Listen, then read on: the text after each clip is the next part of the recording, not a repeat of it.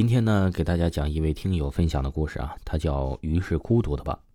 他说呀，我从小体质就特别好，一般人都比不上我的体质。但是啊，一直到一九年十二月份的时候啊，这个意外就发生了。这个听友啊，他说我在厦门得了心阳虚，说白了呀，就是心衰竭。从那之后啊，这听友的身体开始一落千丈，每天呢看着都病殃殃的。那时候有天晚上，他不知道怎么就醒了，眼睛刚睁开就直接坐了起来，吓了一身冷汗。因为啊，他说我看到了一个黑色的人影站在我的床边。那天晚上彻夜不眠，接下来的每天呢，都是看到黑色的人影，就好像是别人戳我，把我惊醒的。可能啊，是最近的我的身体原因，每天都是病殃殃的，经常精神错乱。一般看到飘的东西啊，听友说都能把我吓得心跳加速。有时候晚上在街上看到旁边走过来的东西啊，我都非常害怕。有天晚上在野外，也不是很晚了，因为啊，我们这里属于北方。是冷的要死，天黑的也早，九点多了已经没人了，更何况是野外呢？听友说呀，我们仨人一起，突然听到一个小孩在哭，是真的小孩在哭。听友说，我问他们听到什么声音没有啊？这俩人都摇了摇头，还问我怎么了，我也没有说话。要不是这俩人呢，肯定以为我会胡说，不知道是精神错乱还是身体太虚，遇到不干净的东西了。哎，总之来说呀。听友说，我自从得了这个病之后，遇到的这些怪事儿啊，还真是不少。还有一位听友叫南方小友哥，给我分享了他的一则真实经历。他说呀：“维华，给你分享一个故事。我呀，来自贵州毕节，故事是发生在二零一九年发生的真实故事。故事是清明节后两天。听友说呀，我和我的爸爸还有侄女去给这个听友的爷爷。”扫墓，那天一早上啊，考虑到汽车不方便出行，听友说我们就骑了三轮出行。在经过了我们乡龙王庙湾的时候啊，我那天心里想着，这里是爸爸和叔叔们说的以前医疗水平不好，经常丢弃小孩子的湾子。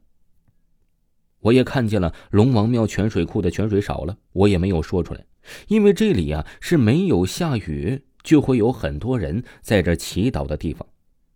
对面呢是当年医疗条件差、经常丢小孩子的地方。我们还是直接过去了。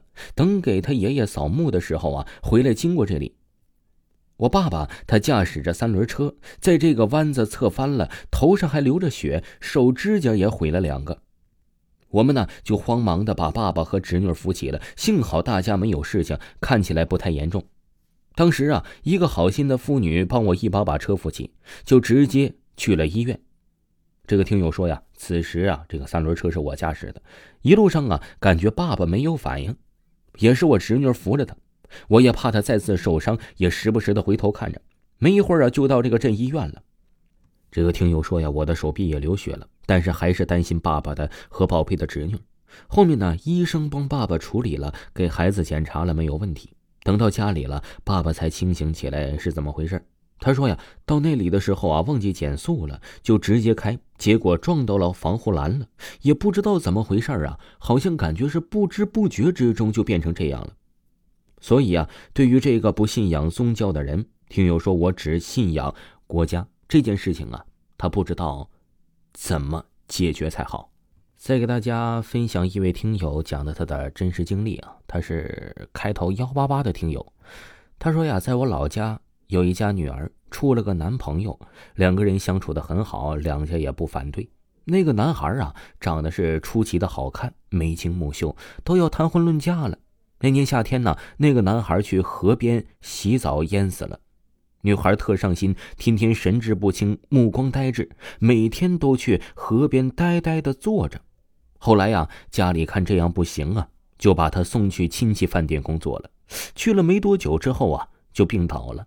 听说呀，是经常昏倒那种，还听说呀，总是自言自语的。听说呀，他的父母请了巫医，说是那个男孩舍不得他，跟着他。后来呀，听说说这个男孩上辈子呀是个和尚，说是这辈子不能结婚，结婚就会死。后来呀，巫医给做了个船，在淹死男孩的地方烧了。这听友说呀，我也不懂为啥烧船。哎，烧完之后啊，这个女孩的病就好了。